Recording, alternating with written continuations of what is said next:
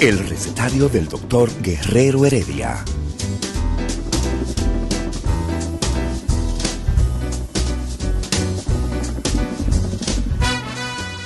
Una respuesta para cada pregunta. Una receta para cada problema. Ven a nuestra propuesta radial, amena, diversa y solidaria.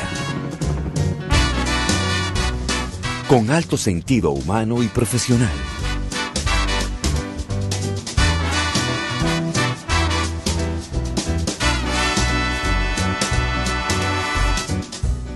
Buenos días. Bienvenidos al recetario del doctor Guerrero Heredia.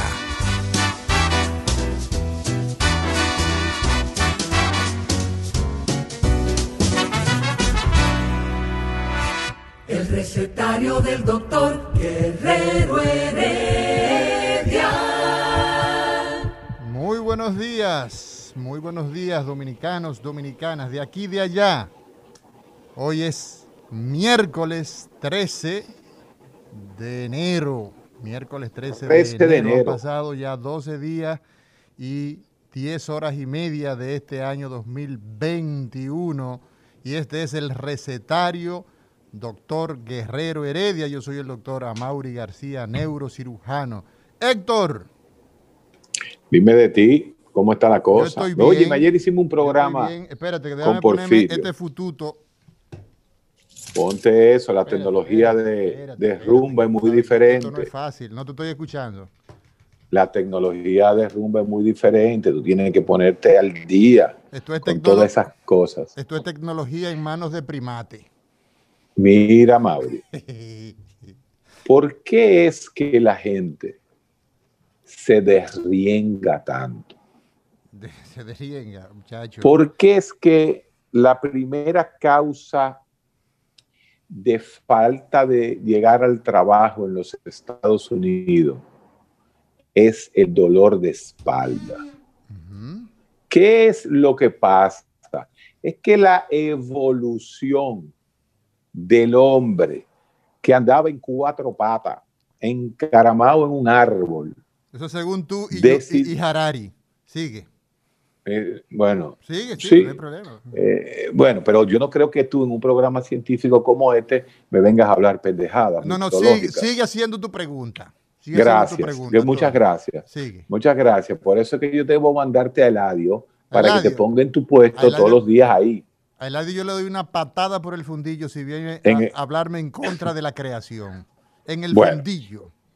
Bueno, Dime- eh, di- dime, entonces, hermano, sí, pero de- deja, deja eso para los lunes. Mira, ¿qué pasó cuando el hombre se paró? O sea, cuando el hombre se puso en dos patas, o sea, bipedestó, Ujú. para hablar la, la parte científica y la parte, eh, vamos a llamarle vulgar, como hacemos nosotros, que ligamos el lenguaje vulgar con el lenguaje eh, científico. Cuando digo vulgar no estoy hablando del el lenguaje feo, sino el lenguaje que usa el vulgo, todos nosotros, Sí, sí, como hablamos sí. normalmente. Entonces, ¿por qué caramba? Y otra cosa, porque si tú te pones a ver el cuerpo y la anatomía del cuerpo, y yo quiero que tú lo expliques, esa parte de abajo, ese, el pichirrí de uno, el pichirrí de uno, como que no está perfeccionado.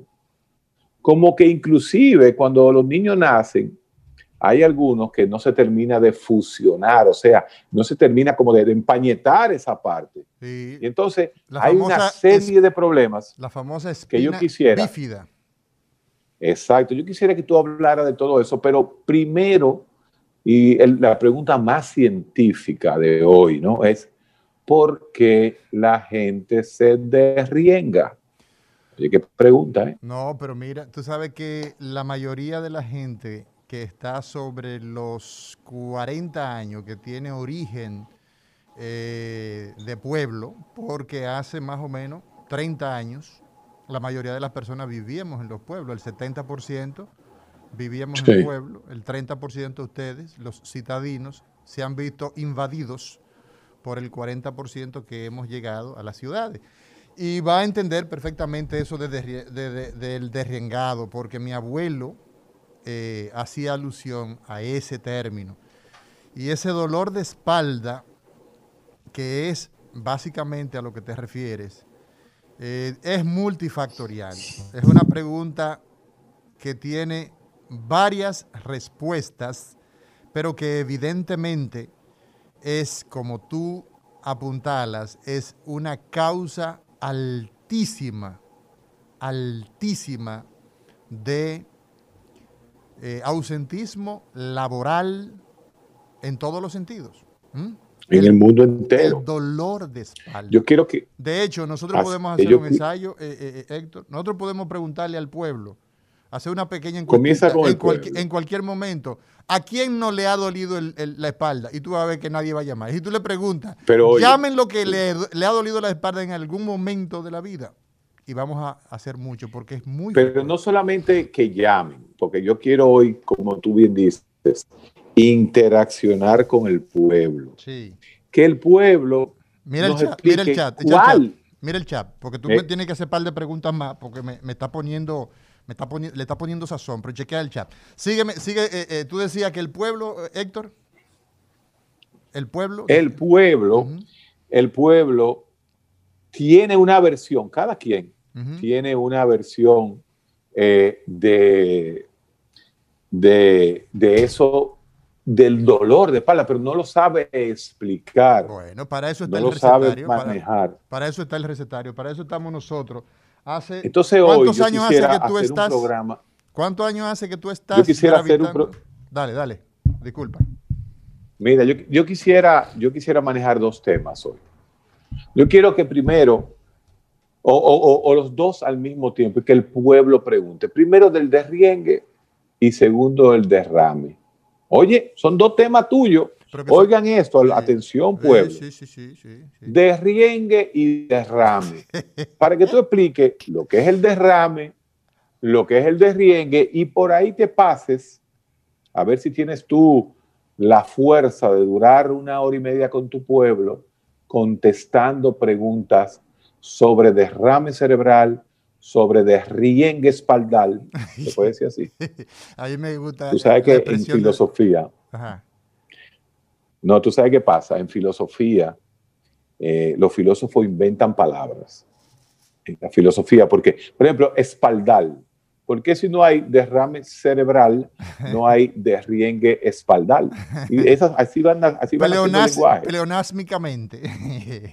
sí, es, una especie de... No, no es un pleonasmo, porque derriengue de espalda. Ah, no, la espalda, oye, no. El, oye, en la espaldal viene precisamente de que la gente cuando se pone en la cama, esa, esa, ese, ese... ¿Cómo que se escribe? Espaldar. Espalda. Entonces, el espaldar. la espaldar de la mecedora de la silla. Y de la silla porque, porque sostiene, y de la cama. Y de la cama. O sea, cuando tú te pones a leer en la noche que, tu esposa te hace así y te, y te, da un codazo para que, te, para que apague la luz, que no lea tanto, es en el espaldar que tú te pones. ¿Sí o no? Exacto. Entonces, mira. tú recuestas la espalda. Sí, tú recuestas la espalda. Pero mira, tú has puesto dos temas interesantes. Yo te propongo lo siguiente. Yo te propongo lo siguiente. Yo voy a responderte la pregunta que tú has hecho de espalda, pero yo quiero que tú me permitas desarrollar el tema de ACB entero. De derrame. sí, sí. ¿Tú me permites? No, pero tú haces lo que tú quieras. Tú, tienes, la, tú tienes frente a ti la, la, Además, no está aquí, la máquina que ya debe estar llena. El doctor Cine Espinosa no pudo asistir hoy contigo. Y, José Ramírez, pero tú tienes, tú estás lleno ahí de gente. Tú puedes eh, hablar de tu tema. Yo quiero que el pueblo aproveche y hable con el neurocirujano para que tú le apliques, explique todas estas cosas eh, sobre, sobre los temas de las cabezas al pichirri. De la clean, De, de clean hasta el rabo. Así mismo hoy. Bueno, pues mira, eh, yo creo que hay una primera pausa. Héctor, de todos modos, de todos modos, hoy... Juégate esos dos Yo te voy a responder, yo te voy a responder. El recetario del doctor Guerrero Heredia. Continuamos en el recetario doctor Guerrero Heredia. Hoy hablamos, ¿ah? hoy hablamos de neurocirugía. Mira, Y ocurre lo siguiente, el dolor de espalda, como todas las personas que nos, que nos siguen a través de Rumba 98.5, el teléfono 809-682-9850, 809-682-9850 y desde línea internacional 833-380-0062. El dolor de espalda es, sin lugar a duda, la causa principal, junto con dolor de cabeza, ¿m? de acudir al médico por temas de dolor. Hay dolor en la rodilla, hay dolor en la muñeca, Sí. hay dolor de cabeza, hay dolor de espalda. Y entre el dolor de cabeza y el dolor de espalda, el dolor de espalda es la primera causa de que la gente no vaya a trabajar. Y fíjate que el pueblo, que es sabio, ya está haciendo su pregunta. Vamos arriba, diga usted. Se cayó la llamada. Bueno, mira. Causas de dolor de espalda. Vámonos con los niños. Vámonos con los... Cuando llegamos... Y a los muchachos les duele la espalda. Le duele la espalda. No es común, pero le duele la espalda. Y entonces, ahí viene el tema de cuando los médicos empezamos a hacer preguntas. Los médicos empezamos, ¿por qué le duele la espalda? Bueno, el médico tiene que establecer eso. Entonces, causas de dolor de espalda en niños, hay que investigar si ese niño tiene algún trastorno de su columna, si tiene una escoliosis, si está doblada su espalda, si tiene un pie más largo que otro. ¿Por qué? Porque los temas estructurales, los problemas de, eh, del esqueleto ¿m? son principalmente los más frecuentes. ¿Entiendes? Entonces, en el caso de los niños, lo primero que nosotros tenemos que eh, despejar la incógnita es si Sí. usted tiene un problema estructural. Hay una persona que nos está llamando, Héctor. Vamos a ver. Diga Hola, usted. buenas- buenos días, ¿cómo están? bien, gracias a Dios. Qué bueno, felicidades por su programa. Ey, Eh, yo le estoy llamando porque, o sea, yo tengo, acabo de cumplir 51 años. es una niña. sí, realmente sí, dice, mi acto de nacimiento dice ha nacido una niña. Así es. Eh, y tengo, Y ti- le estamos perdiendo. ¿Y tiene? No, no, le, o- no le oigo. No se escucha, no se escucha. Sí, Vuelva a sí, llamar. Sí, vuelva a llamar, vuelva a llamar. Entonces, ¿qué pasa, Héctor? En el caso de los niños, en el caso de los niños, eso es lo primero que cualquier facultativo, desde el pediatra, momento, caballero, desde el pediatra, desde el pediatra, el médico de familia, nosotros que en este recetario preconizamos por la atención primaria que se incluya, ese médico de familia, tiene que un niño que se queja de dolor de espalda, revise la mochila que lleva, porque si, si el niño va como yo, yo- tú, tú recuerdas el, el padre Rogelio, que andaba con una mochila cargada de unos artefactos. Sí. Imagínate, los niños hoy día andan con tantos libros. ¿Y el padre Rogelio? ¿Qué es ¿eh? el padre bien, Rogelio? el padre Rogelio está bien. El padre Rogelio está bien, la iglesia está bien. Diga usted, caballero, Sí, buena. Eh, yo estoy llamando por una inquietud. una inquietud. Sí, yo he estado yendo al cardiólogo, a mi cardiólogo, Sí, entonces, porque me sentía muchas palpitaciones. sí. Entonces yo fui porque le dije que la pastilla que me estaba tomando... La pregunta que- suya, dígamela. La pastilla que me estaba tomando como que no me estaba haciendo mucho efecto. Entonces él me la cambió. Sí. Yo fui ayer, Sí. la compré, la que él me indicó nueva, entonces me la tomé, pero me dio como un fuerte dolor de cabeza y se me pusieron los ojos rojos. Entonces usted debe, oiga bien, mi señor, usted tiene que cuando le pasen cosas como esa, usted tiene que ir a la emergencia, verificar si usted está haciendo alergia a algún componente, ver qué le está pasando. Evidentemente, esa es nuestra recomendación. Tiene que ir donde un médico para que lo desamine, como dicen en el campo. Entonces, Héctor, en el... Sí, pero fíjate, ese es el cardiólogo. Sí. Le da dolor de cabeza, puede ser que la presión, La o le bajó demasiado o le subió o, si- demasiado. o- o sigue aumentando, por eso él tiene que ir y ir Volvé a su médico. ir y que lo revisen, que le hagan un monitoreo ambulatorio de la presión arterial, el famoso MAPA, para usted Sí. verificar si durmiendo, si comiendo, si trabajando, si haciendo todo lo que usted hace en 24 horas, cómo se comporta su presión arterial. Hay una persona que está en línea. Buenas, diga usted. sí, buenas. Sí, sí. Sí, era la persona que estaba hablando ahorita. Ah, bueno. Eh, bueno. les decía que hace un tiempo, qué sé yo, un par de años para acá, eh, noto que mi espalda, desde que hago cualquier cosa, me duele, pero es un dolor solo, o sea, es en la base de la espalda e incluso a veces me toma como el principio de, de la nalga, o sea, de arriba, en, en la parte alta de... de o sea, encima de las nalgas, así mismo. Encima del... Exactamente. Usted lo ha dicho bien. Y es un dolor como muchas veces me priva, o sea, es un dolor y, eh, y cuando hago oficios ahora, por ejemplo, las cosas normales de la casa, al final de la noche tengo obligatoriamente una pastilla para poder dormir porque no aguanto la espalda. Entonces, me gustaría saber si eso si es peligroso, si tengo que ir o si es la vejez, si tengo que ir a un médico. Gracias. ¿Qué te parece, Héctor? Que si es la vejez. Mira, ocurre precisamente que el dolor de espalda, entonces, en el caso de, el caso suyo, que usted es una mujer de 52 años, es muy importante ya los procesos osteoartrósicos. ¿Qué son los procesos osteoartrósicos? Son los procesos de envejecimiento de las articulaciones. Las articulaciones empiezan a sufrir desgaste, empiezan a sufrir ¿ah? lesiones y esa, ese proceso de envejecimiento de la articulación donde la, el paso del tiempo va produciendo procesos inflamatorios normales por postura. La gente que se sienta mal, que al sentarse lo hace de forma inadecuada, ¿qué le ocurre? Bueno, pues ocurre que tiene una posición viciosa. Hay personas que se sientan de lado y la carga, el peso del cuerpo hacia abajo provoca entonces que usted tenga dolor de espalda. Entonces, en el caso concreto suyo, es bien importante que a usted se evalúe en el contexto del el proceso osteoartrósico y degenerativo.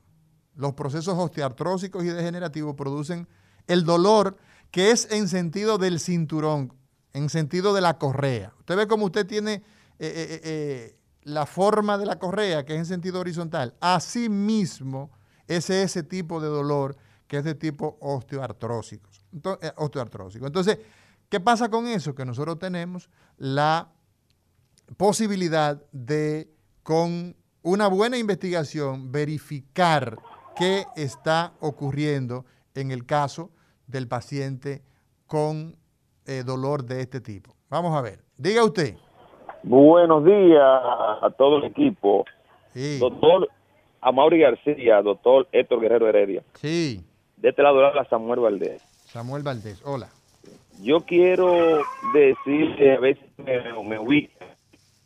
Yo tengo gente de 50 años, me dio un ACV dos veces. Sí. Y con frecuencia le está doliendo mucho la espalda y también le da mucho mareo. Yo quiero que me, me ubique a ver qué, qué puede estar pasando. No, usted lo que necesita es un médico brujo. no, es una broma, pero escuche, escuche, los procesos degenerativos, los procesos degenerativos, acabamos de decir, que son producto de qué? De el paso de los años. Entonces, una persona que tiene ya edades avanzadas, que tiene 60, 70 años, pues evidentemente que va a tener dolor de espalda y en el caso del paciente que tiene un evento vascular cerebral, que ha tenido un ataque cerebral, ¿qué va a pasar? Bueno, que se forman unas debilidades en el cuerpo. El paciente que tiene eh, eh, eh, ataque cerebral, pues va a, lamentablemente, va a tener, en muchos casos como secuela, el debilitamiento de una parte del cuerpo y no solamente que el cuerpo se le pone débil, sino que también se pone rígido, se pone, decimos los médicos, espástico. Entonces es muy frecuente encontrar esa realidad. Mira, yo creo que ya de el tema de dolor de espalda, nosotros en el día de hoy hemos respondido las preguntas eh, así iniciales, porque es un tema apasionante. Nosotros tenemos en el día de hoy el interés de darle un giro darle un giro, sobre todo porque hay algunas personas invitadas que tenemos a través de, la línea y que queremos incorporar. Vamos a hacer, hay una, vamos a contactar, porque hay una, hay una, Héctor. Símelo. Eh, hay, un, hay una persona que tiene interés en, eh, en comunicarse con nosotros. Olga, vamos a, contactarlo. Entonces, vamos arriba. Mira, el, el, teléfono está por acá. Y eh, en lo que esta persona aparece, entonces, en el día de hoy, decía Héctor, nosotros tenemos el interés de desarrollar un tema que para mí es un tema de carácter no solamente en lo profesional, sino en lo personal, importantísimo, que es sobre el ataque cerebral, sobre el derrame cerebral. ¿Qué ocurre? Lo primero que nosotros tenemos que, que poner bien claro es de qué se trata cuando nosotros hablamos de ataque cerebral. ¿Con qué se come eso? ¿Qué es eso? Nosotros tenemos eh, que decirle a la gente que el ataque cerebral es la primera causa de invalidez en personas, sobre todo en personas de 55 años o más. O sea, que a los 55 que comienza, así como él. Habitualmente, habitualmente, el, el ataque cerebral empieza a aparecer, hace su pico más alto a partir de los 55 años. Y entonces queda, queda relacionado con qué? Con enfermedades crónicas como son la hipertensión, la diabetes, los lípidos altos, o sea, el colesterol alto. Usted ve que los médicos acá insistimos y decimos y hablamos sobre el control de la presión, sobre el control de la diabetes, sobre el control de los lípidos, sí. Y tiene que ver con que el descontrol de esas condiciones o de esas enfermedades va a ir directamente relacionado con la aparición del el ataque cerebral. Y entonces, ¿qué es? Pero, pero, eh, a, Mauri, a Mauri. Dale. Yo quiero que tú le, le des como una visión porque usted está en el recetario de Guerrero Heredia y la cosa hay que explicarla como clara. Dame una persona, ya sea mujer o hombre, más pongo una mujer en riesgo. Una mujer. Una mujer que esté jugando mucha ficha en el mismo cartón para que le dé un derrame. ¿Entendiste? mujer, oye, mujer, sí, está. Queda. Mujer. Oye, 57 años, 60 años. Ya, ya dejó de la menstruación, ya no tiene la menstruación. Perfecto, precisamente. En menopausia. Precisamente, por ahí voy. Esa mujer, te la pongo en dos versiones. Te puedo poner una que esté usando anticonceptivos orales y te puedo poner otra que haya ya dejado de ver la menstruación. Factores de riesgo, ambos. Factores de riesgo, ambos. Uno, con la producción de, se se ha asociado, ¿no? Que los anticonceptivos orales son, en algunas, en algunas mujeres, es un factor de riesgo para que se provoque trombosis, ¿ah? sobre todo en la parte venosa. Pero en la mujer que ya dejó de ver la menstruación, ese hecho, los, los estrógenos le producen una protección a la mujer por un mecanismo que no es del todo aclarado, que no está bien identificado, pero que sí se sabe que la mujer, al igual ya, después que deja de ver la menstruación, entonces se pone prácticamente en el mismo nivel de riesgo con relación al sexo. Entonces, esa mujer hipertensa, que es el primer factor de riesgo, repito, descontrolada, es una persona que eventualmente va a estar desprotegida y que puede sufrir de un ataque cerebral. Pero la pregunta entonces es, ¿cómo nosotros podemos protegernos, en el caso de esa mujer, en el caso de esa persona, cómo usted puede eh, eh, eh, crear estrategias? Eso lo vamos a decir más adelante. Lo primero que yo creo que cada persona debe tener claro es cómo nosotros vamos a identificar el ataque cerebral. ¿Qué es el ataque cerebral?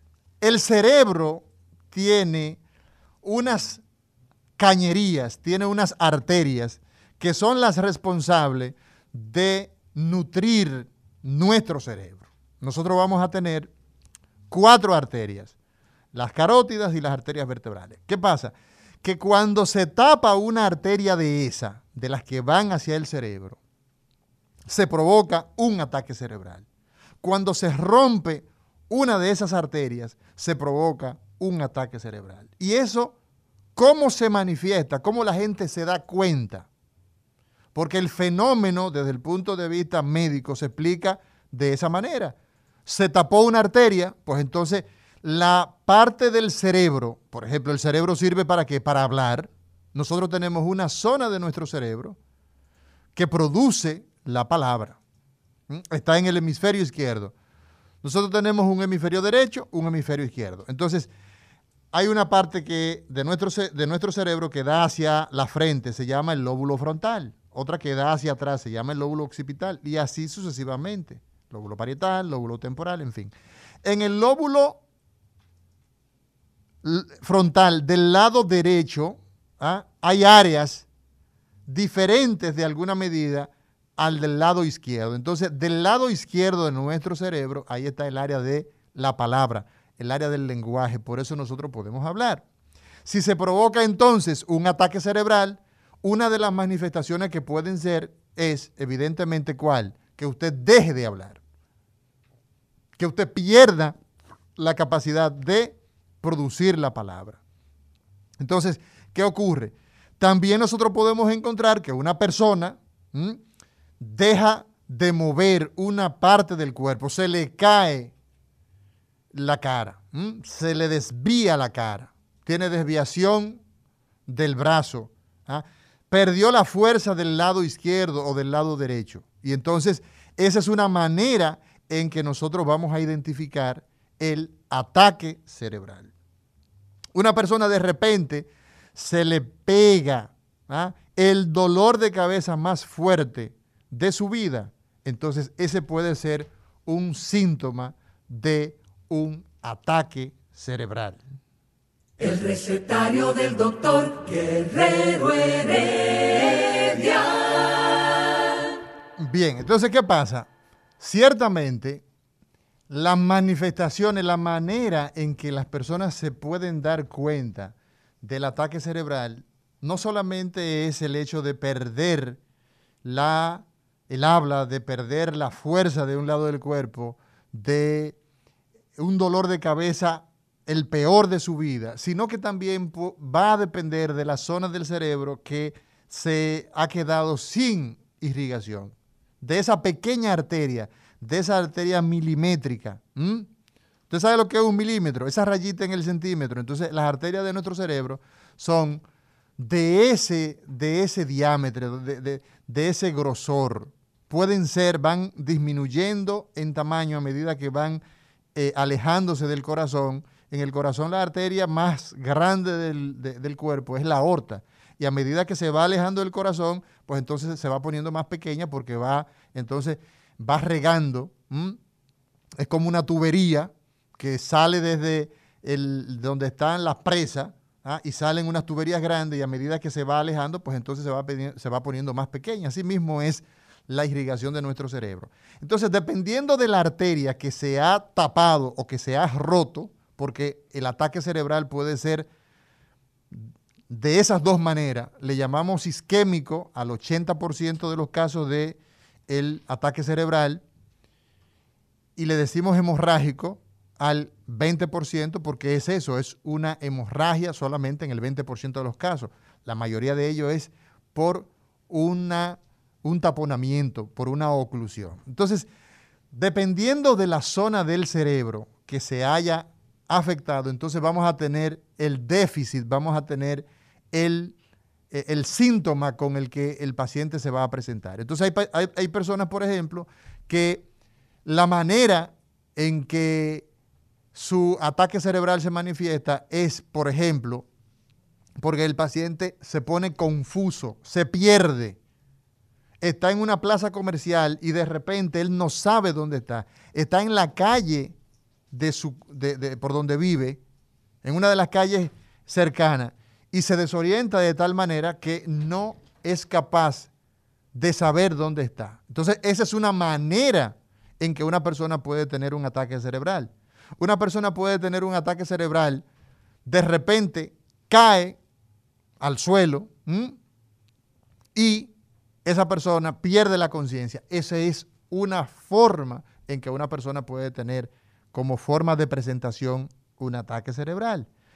Una persona puede tener pérdida de la visión de un ojo de repente.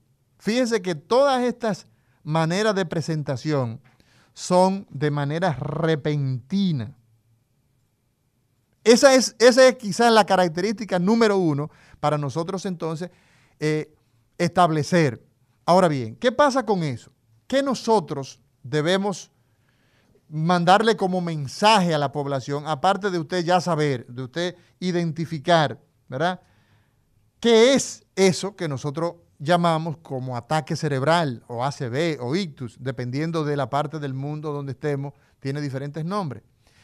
También nosotros debemos saber, la población, la gente que nos escucha y que se, y que se conecta con nosotros a través de nuestras líneas telefónicas, que siempre las reiteramos, 809-682-9850, 682-9850, y línea internacional 833-380-0062, a través de todas las redes sociales, Instagram, Facebook, ¿ah? Twitter, a través de todas esas redes sociales, nosotros estamos en contacto con toda la población, los de aquí y también los de allá.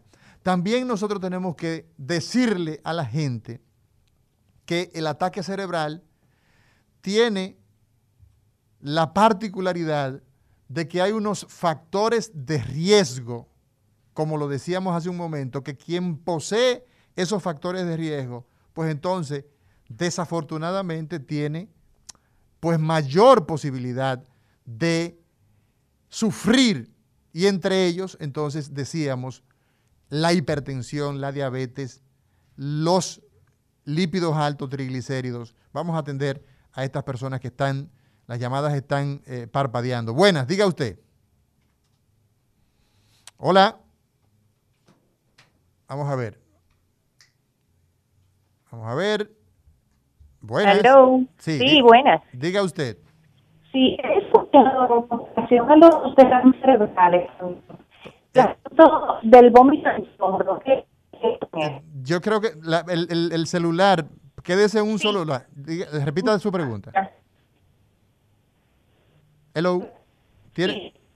Sí. Eh, se escucha, se escucha mal. Diga usted, buenas. Buenas. Sí.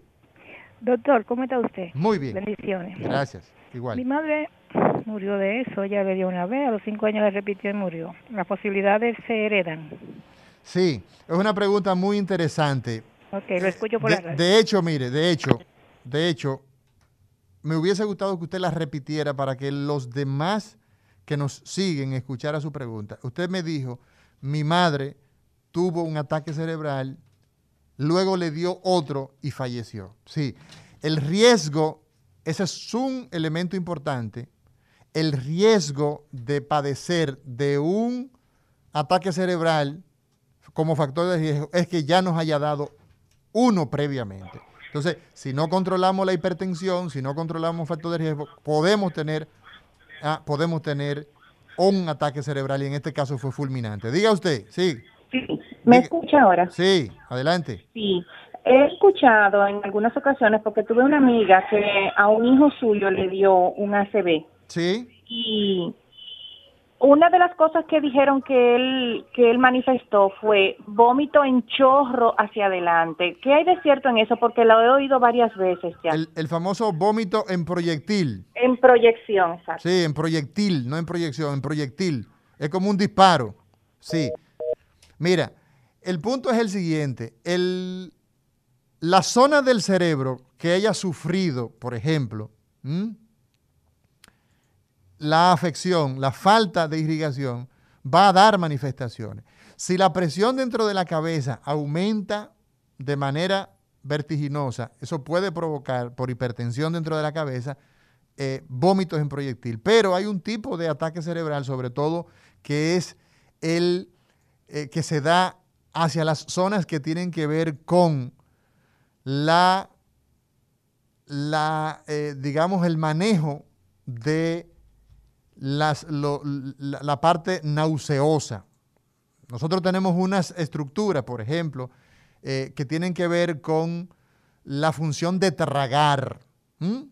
Esa función de tragar, cuando se afecta, cuando el, crecido de ata- forma desordenada. cuando el ataque cerebral ocurre a nivel de esa parte de nuestro cuerpo, de, de nuestro cerebro, perdón, entonces se puede provocar el famoso vómito en proyectil. Y ese es un tipo de manifestación. Entonces, decíamos que en el caso del paciente que tiene hipertensión, diabetes, lípidos altos, triglicéridos, colesterol, el paciente de raza latina, ¿ah? el paciente de el, el negro, ¿ah? tiene un factor de riesgo adicional. Entonces, ¿Y cuál es la ¿qué- raza latina? eh? bueno, la mezcla, nosotros los que somos producto de una mezcla, ¿ah? que estamos en la parte que descendemos de los latinos. En Latinoamérica hay dos combinaciones. ¿Cuáles son esas dos Tú combinaciones? tienes negros, tú tienes, El mestizo, tú no, el mestizo que es la mayoría, que va desde México por todo el continente, pasa el istmo de, la, de, de América Central, se mete en, en Sudamérica y se, el mestizo es la liga del indio autóctono, ya sea el azteca de México o el inca de Perú, con el español o el italiano o el blanco o el alemán, que llegaron muchísimo a Sudamérica. Entonces, el mestizo es indio y blanco. Ahora bien, el mulato es la liga del blanco con el negro. Y ese se da en el área del Caribe, en todas las islas del Caribe, ya sea el mulato español negro o el mulato inglés negro, que es el de las islas, es el que está por, en Jamaica, y el mulato o negro eh, eh, haitiano también. Entonces, eh, en cuanto a raza se refiere, la que tenemos en común todos los latinoamericanos es la blanca. Porque tú dices, no, pero que el dominicano es español, negro y taíno. Bueno, los genes taínos se ha demostrado que son ínfimos porque los abuelos de nosotros españoles acabaron con los indios en menos de 50 años. Hubo, hubo un chapeo bajito, Pero un chapeo grande. chapeo bajito. Entonces, pero no hay duda que para cuestiones médicas, y esto es muy importante que la gente lo sepa, por ejemplo, los Estados Unidos, que es donde hay un millón de dominicanos, un millón y pico de dominicanos, a los latinos mulatos nos tratan como si fuéramos negros, y eso tiene su razón.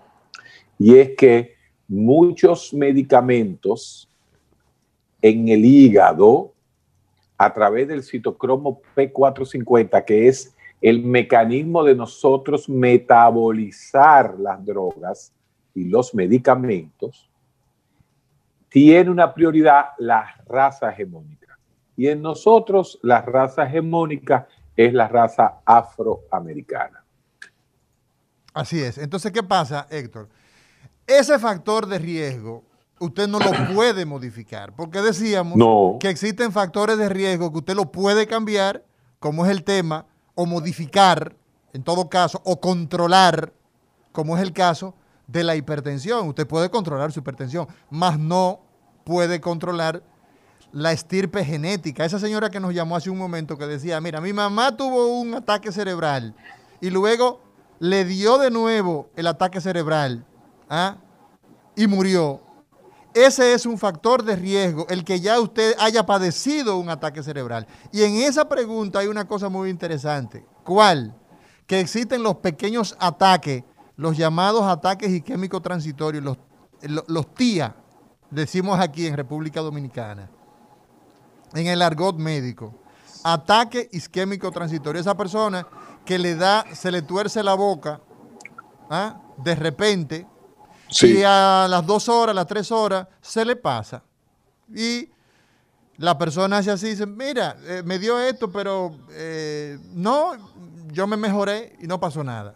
Ocurre que es el aviso de que vendrá un tsunami, de que vendrá un ataque en el 10% de los casos. Entonces, nosotros tenemos que tener muy en cuenta ese aspecto, ese, ese, fenómeno de que a veces el ataque cerebral se presenta de una manera muy pequeña. Entonces, hay factores de riesgo, como el caso eh, que decíamos de, el, de, la raza o del sexo. ¿ah? Hay personas que de repente, por ejemplo, en el caso de, de la República Dominicana, en la República Dominicana nosotros tenemos que el ataque cerebral es mucho más frecuente en mujeres, mucho más frecuente en mujeres pero por mucho. Pero hay partes del mundo donde eh, eh, eh, ese, eso se, más o menos se iguala. La pobreza, el problema de la pobreza es un factor de riesgo. Y mucha gente no lo entiende. Los países pobres, al ser menos educados, tienen menos conocimiento y tienen menos acceso a los servicios de salud. Entonces, ese es un factor de riesgo que se toma en cuenta con un peso extraordinario, Héctor. Yo no sé si tú eh, recuerdas cuando tú bajabas a buscarte tu pesito. A hacer Salúdame, eh, a Mauri, vamos a saludar, que tú sabes que la gente de nosotros eh, nos escucha, gente VIP. Un saludo a Iván Ruiz Iván Ruiz, el hombre del show del mediodía, que nos está escuchando y nos está felicitando por el programa. Ese es mi llave. Tú sabes que así es, ¿no? Cuando uno va, déjame decirte que cuando yo tuve las tres o cuatro intervenciones el año pasado con el COVID. Cuando tú acabaste con el eh, ministro pasado, dilo claro. Bueno, no, yo no acabé, no, yo le, yo le, hacía pregunta directa. A tu profesor. Show del era lo que más se era lo que más se escuchaba. Así que a mi hermano Iván Ruiz, tengo muchos Ivanes, Iván Silva, el senador Iván Ruiz, del show del mediodía. Así que un saludo para él. Entonces, mira, eh, hay varias llamadas, vamos a darle chance y seguimos entonces nosotros conversando en lo que la gente pregunta. Diga usted. Doctor, eh, fíjese, eh, cuando yo era un niño me dio ese, esa cosa. ¿Qué, ajá, ¿qué le dio? Eh, el... Le dio un ataque cerebral.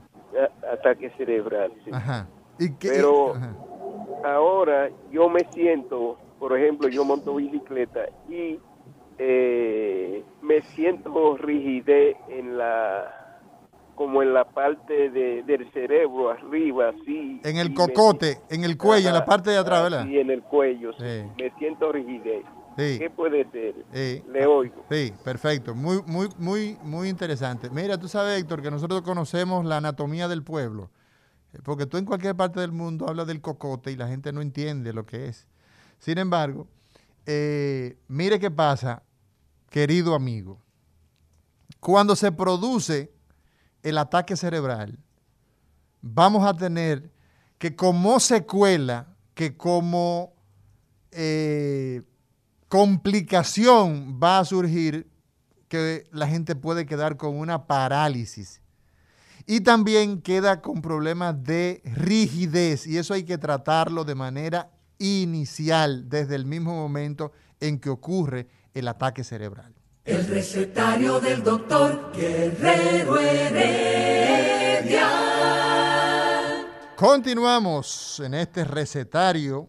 Hoy conversamos doctora Mauri García, neurocirujano, y mi pasión es el ataque cerebral, el manejo del ataque cerebral. No es que la pasión de nadie pueda ser eh, una enfermedad que produce tantas discapacidades, que produce tanta invalidez, que produce tanta muerte como es el ataque cerebral, sino que nosotros lo que hacemos evidentemente es pues eh, luchar y educar, luchar contra el ataque cerebral y, luchar por sobre todo porque las políticas públicas incluyan a, eh, de manera integral el, eh, los factores de riesgo. Tenemos en la línea, tenemos en la línea al doctor Ramón Alvarado. Eh, muy buenos días, doctor Ramón Alvarado. Buenos días a Mauri, buenos días a todos los amables escucha que tienes ahí todos los días esperando tus orientaciones. y aquí estamos nosotros para lo que te podamos servir. Sí, muchas gracias, doctor. Usted es el secretario de, del Secretariado de Salud. La Secretaría de Salud de la Fuerza del Pueblo dio una rueda de prensa antes de ayer con relación al COVID y nosotros quisiéramos saber cuáles son las principales recomendaciones eh, que ustedes han dado de cara a esta realidad epidemiológica que tenemos. Correcto. en la Fuerza del Pueblo estamos preocupados, como está preocupado el país. Eh, cuando hemos analizado los datos empezaron a salir del 17 de marzo, que fue la primera información oficial que dieron las autoridades de salud, hasta el mes de enero, pues si analizamos en el mes de octubre y noviembre, que fue donde menos casos se presentaron, digamos 12.661 casos en octubre y 12.758 en noviembre, con un promedio de 422 casos por día, las autoridades abrieron, como quien dice el país, para fortalecer o, renovar la economía y el turismo, y eso trajo como consecuencia que en el mes de diciembre, de esos 12 mil casos que se estaban presentando en octubre y noviembre, subió a 34 mil 422.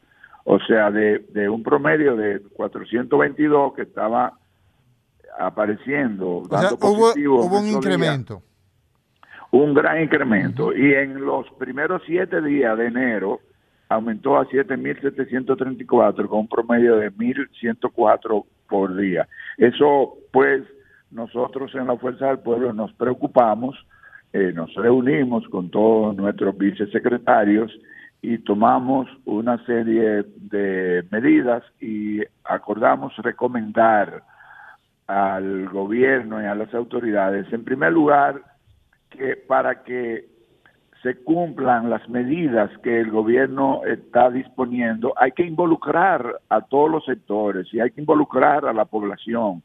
Y para involucrar a todos los sectores, el primer paso es lo que dice la ley 4201 en sus artículos 15, 16, 17 y 18, que es la formación del Consejo Nacional de Salud, que es un órgano de cogestión y que además es un espacio de coordinación y de concentración para la asesoría en la formulación y seguimiento y evaluación y la ejecución de políticas y estrategias de salud.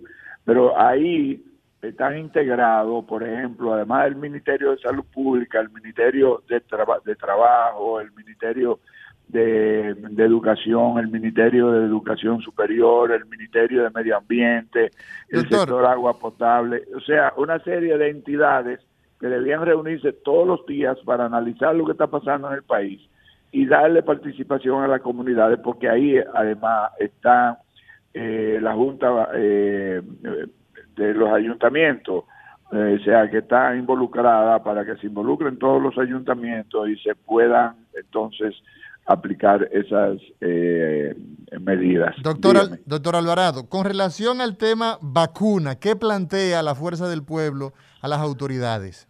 Mire, eso es sumamente importante. Lo primero es que la Fuerza del Pueblo plantea que hay que ponerse la vacuna. O, sea, eso, eso no se negocia, hay que ponerse la vacuna. no se negocia, hay que ponerse la vacuna. Nosotros recomendamos a la población ponerse la vacuna. Ahora bien, las autoridades sanitaria deben poner en marcha una amplia campaña de comunicación que ofrezca información técnica y científica sobre la importancia del proceso de vacunación contra el coronavirus para que eso genere confianza en la población y ofrezca garantía además sobre el transporte, la conservación, el almacenamiento, la capacitación del personal que va a manejar y a poner esa vacuna, la selección de los grupos prioritarios, digamos, a quienes se lo van a poner primero de acuerdo a los factores de riesgo y a la vulnerabilidad. O sea, eso es sumamente importante que la población conozca eso porque estamos hablando de que el gobierno eh, pretende aplicar 10 millones de dosis de vacuna, o sea, a 5 millones de personas, porque la vacuna hay que poner dos dosis, pero eso eh, amerita una logística importantísima desde que sale la vacuna, sea en, en un avión o en un barco, o sea, ese transporte es sumamente importante, por eso se llama cadena de frío.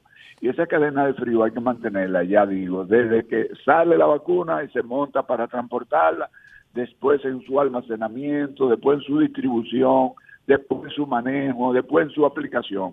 Porque si se violenta la cadena de frío, puede suceder entonces que se pierda la eficacia de la vacuna. Y lo que queremos es que la vacuna sea eficaz, además de que sea segura y que no genere ninguna situación de efectos secundarios. Doctor, el tiempo aquí es inclemente, es un tirano. ¿Cuáles acciones, cuáles acciones tiene eh, la Secretaría y, la Fuerza del Pueblo eh, con relación a esta, estas propuestas que ustedes han hecho a futuro?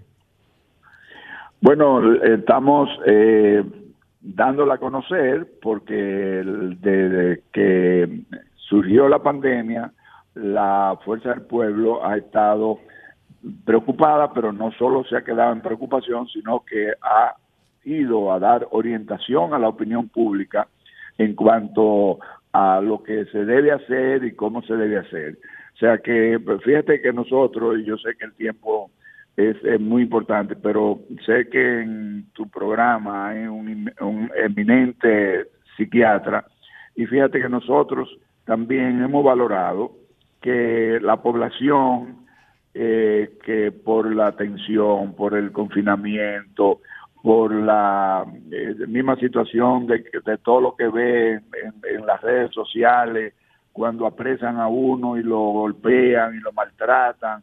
Entonces, todo eso está creando situaciones en la población y nosotros estamos proponiendo que el Departamento de Salud Mental del Ministerio de Salud Pública conjuntamente con la Sociedad Dominicana de Psiquiatría, precisamente, y el Colegio Dominicano de Psicólogos, elabore y ponga en ejecución un plan nacional eh, de, orientación psicosocial para atender la demanda de atención que tiene la población generada, como ya hemos dicho, o sea, por la enfermedad o por el confinamiento o por toda la situación por la cual estamos pasando. Bueno, doctor, pues muchas gracias. Agradecer al doctor Ramón Alvarado, quien es el secretario de la Secretaría de Salud de la Fuerza del Pueblo. Vamos a una pausa y seguimos hablando de ataque cerebral. El recetario del doctor Guerrero Heredia.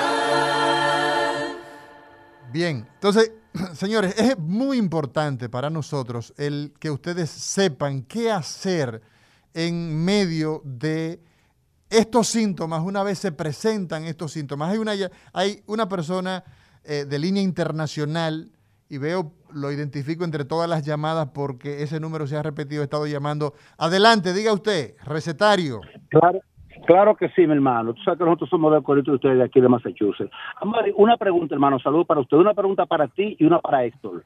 No sé si ya lo dijiste, pero ¿cuál de los tres eventos cerebrovasculares, por ejemplo, el isquémico transitorio, el hemorrágico o el trombótico, tiene mejor pronóstico, tiene mejor posibilidades de rebasar o de sobrevivir?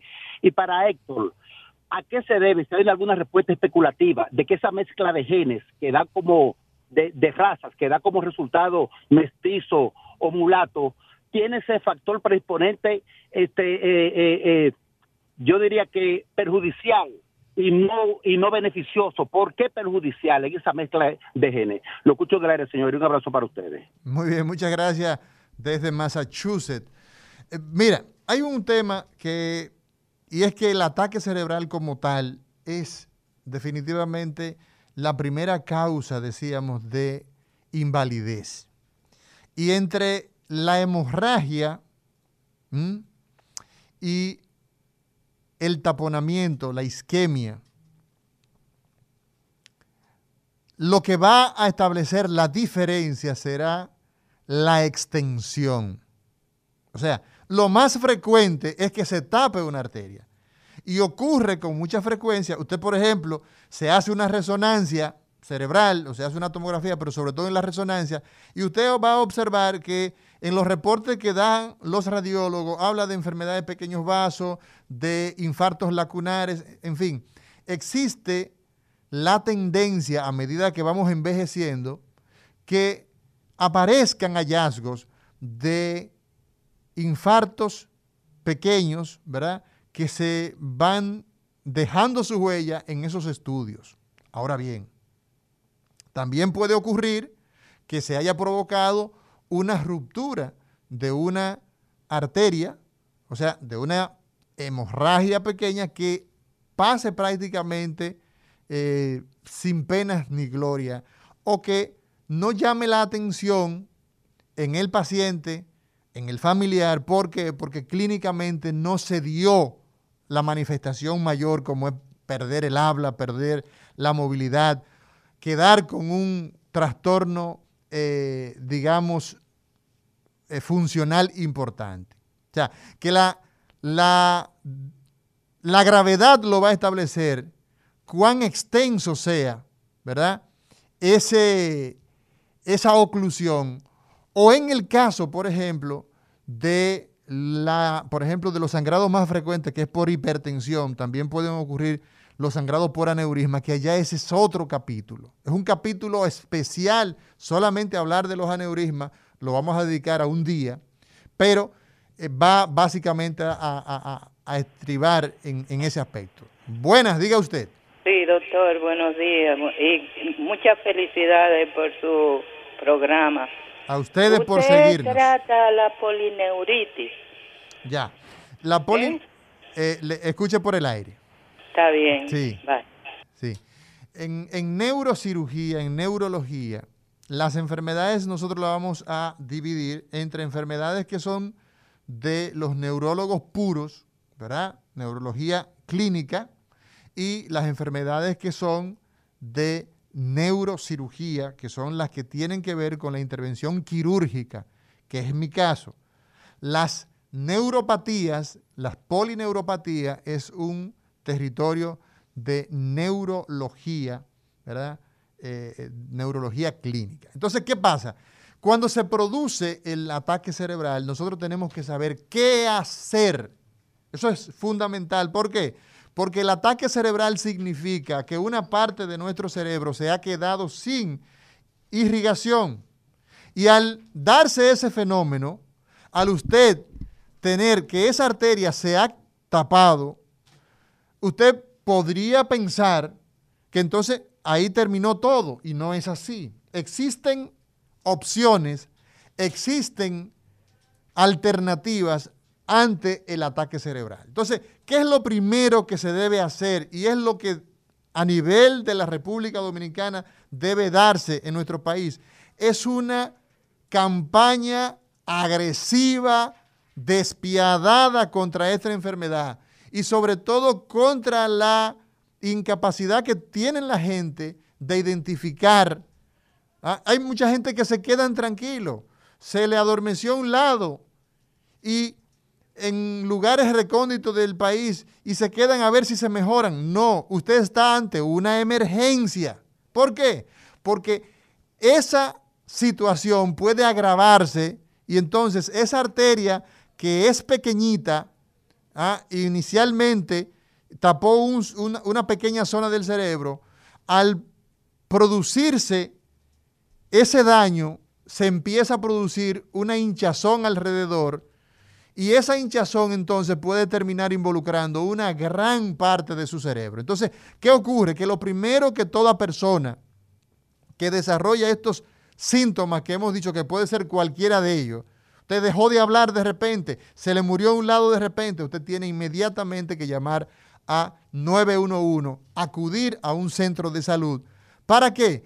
Para hacer lo propio. ¿Y qué es lo propio? Esa persona tiene que ser inmediatamente, se le ponen las vías, o sea, se canalizan, se le toman muestras de sangre, ¿ah? se identifica si los niveles de azúcar están normales, se hace unos laboratorios muy básicos, ¿verdad?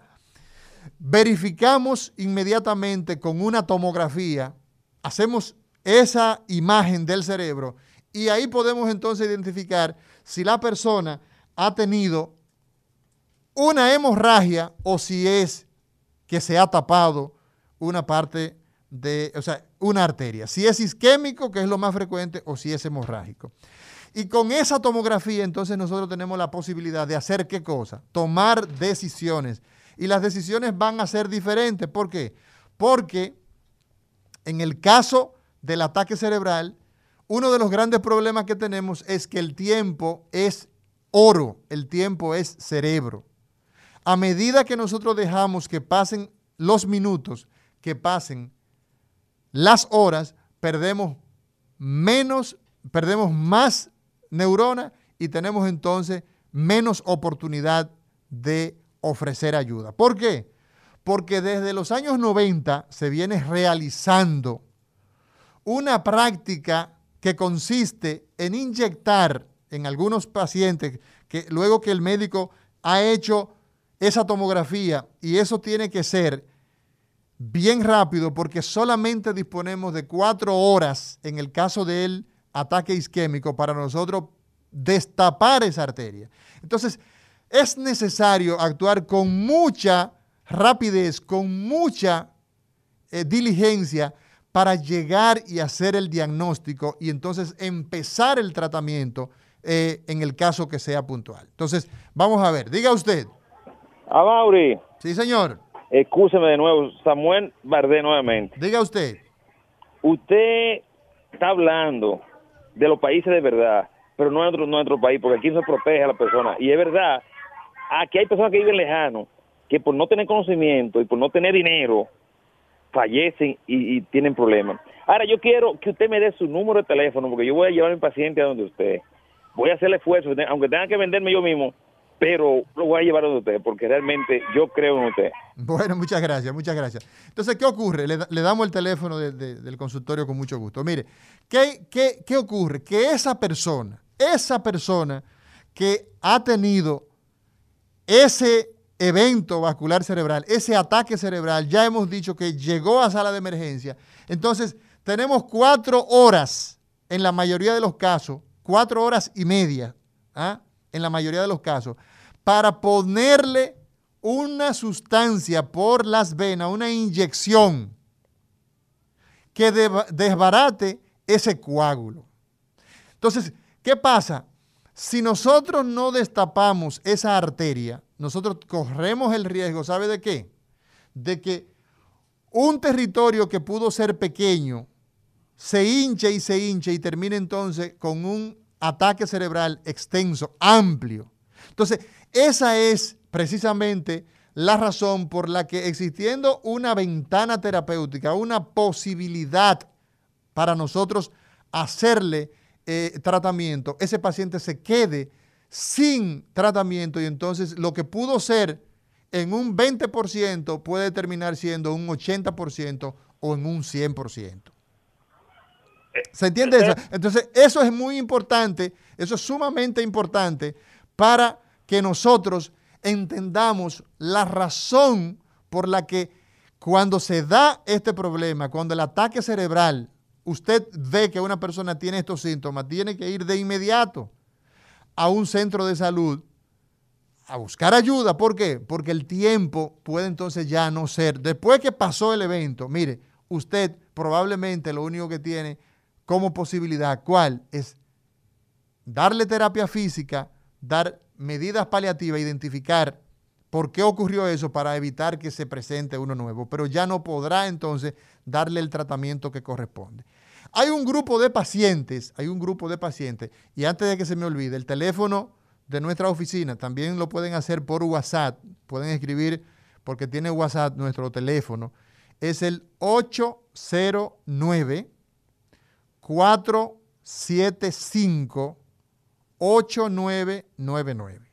809 475 8999. Ese es el teléfono de nuestra oficina. Entonces, ¿qué pasa? Existe otro tipo de paciente que se le tapa una arteria más grande y entonces no podemos, en esos casos, en ese tipo de pacientes, no podemos, eh, no vamos a resolver con una inyección a través de las venas. Y entonces en esos casos, esos pacientes necesitan que nosotros entonces les eh, entremos dentro de la arteria del cerebro y eso es lo que un servidor como neurocirujano endovascular, nosotros entramos en las arterias desde el muslo, por ejemplo, ¿ah?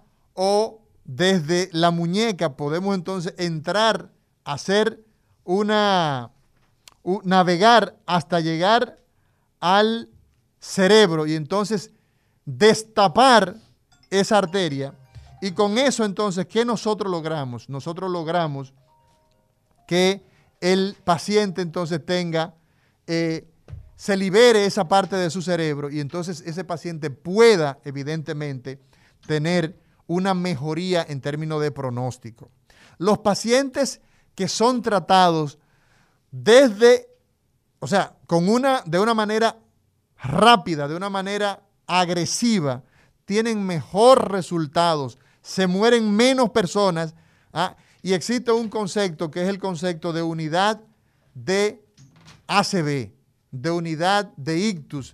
Y esa unidad de ictus, esa unidad de ACB, es lo que se propone que en la República Dominicana existan para que ese paciente que tiene el ataque cerebral sea evidentemente beneficiado, sea, se pueda trasladar ese paciente al lugar correcto.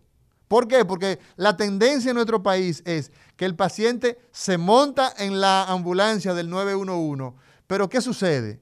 Que ese paciente lo que es llevado es a cualquier centro de salud y no necesariamente a un centro de salud donde exista un personal entrenado, donde exista un personal calificado que se coordine su llegada, que se coordine a lo que es necesario hacer y que todo el mundo sepa qué es lo que hay que hacer. Lamentablemente aquí la gente pasa mucho trabajo en todas las en todos los aspectos de la salud pública y, estamos hablando de, un, de una situación de años, de décadas.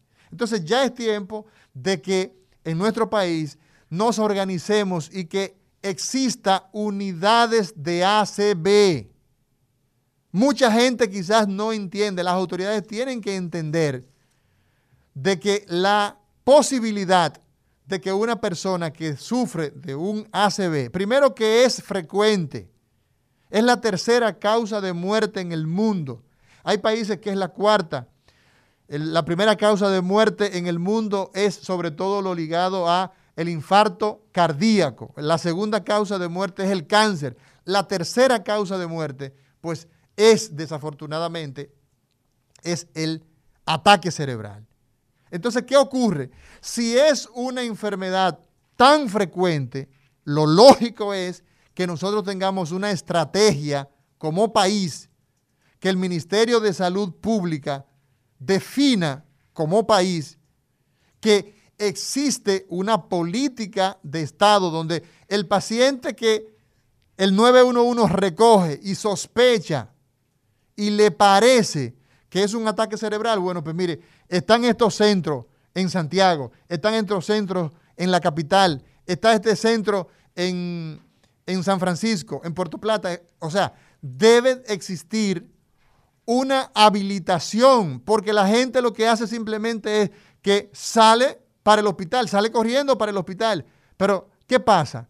Que probablemente cuando llega al hospital, desde el médico probablemente que lo, que lo recibe, no tiene la astucia de que ese paciente que desarrolló ese déficit probablemente se trate de qué? de un ataque cerebral y que hay que actuar con rapidez, con urgencia. Diga usted. Entonces, nosotros tenemos la responsabilidad, nosotros tenemos la obligación de decir las cosas como son. ¿Por qué? Bueno, porque el día menos pensado sucede y acontece lo siguiente. La gente, el día que tiene el problema se da cuenta de la necesidad. Nosotros estamos hablando de este tema y probablemente mucha gente está conectado, entiende la situación y dice, es verdad, es así. pero las autoridades tienen necesariamente que poner el oído y son autoridades nuevas. Las que tenemos en este momento son autoridades que están fresquecitas, que acaban de llegar y tienen que prestarle atención porque cuando nos ocurre una situación de esta naturaleza, lamentablemente si no estamos preparados, la gente me llama, ay mire doctor, yo tengo esta situación. Bueno, mira, yo solamente trabajo a nivel privado. En eso, o sea, no trabajo en, hospitales públicos que, que, resuelvan ese, que resuelvan ese problema. No tenemos la tecnología instalada. Entonces, ¿qué es necesario? Hay que crear unidades de atención al paciente que tiene ataque cerebral. Porque el problema se genera que vamos dándole a estos pacientes simplemente la evolución natural de la enfermedad. ¿Y qué es eso, doctor Amaury García, que usted dice evolución natural de la enfermedad? No, que ese paciente va a padecer de lo que vaya a padecer. Va a sufrir de, o sea, tuvo la enfermedad, pero como no hicimos el tratamiento correcto, ese paciente es como si no lo hubiésemos tratado. Y eso pesa mucho. Y eso es una palabra muy fuerte.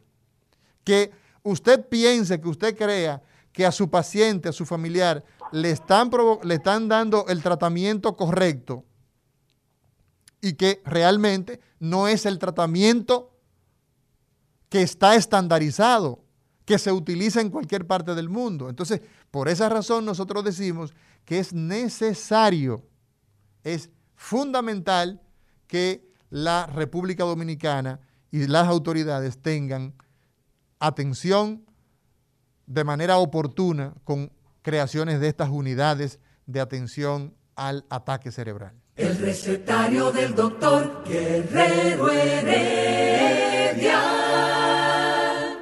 Vámonos con el pueblo, la última parte del programa del día de hoy, 809-682-9850, 809 682-9850, línea internacional 833-380-0062. Diga usted. Buenas. Saludos, doctor. Diga usted.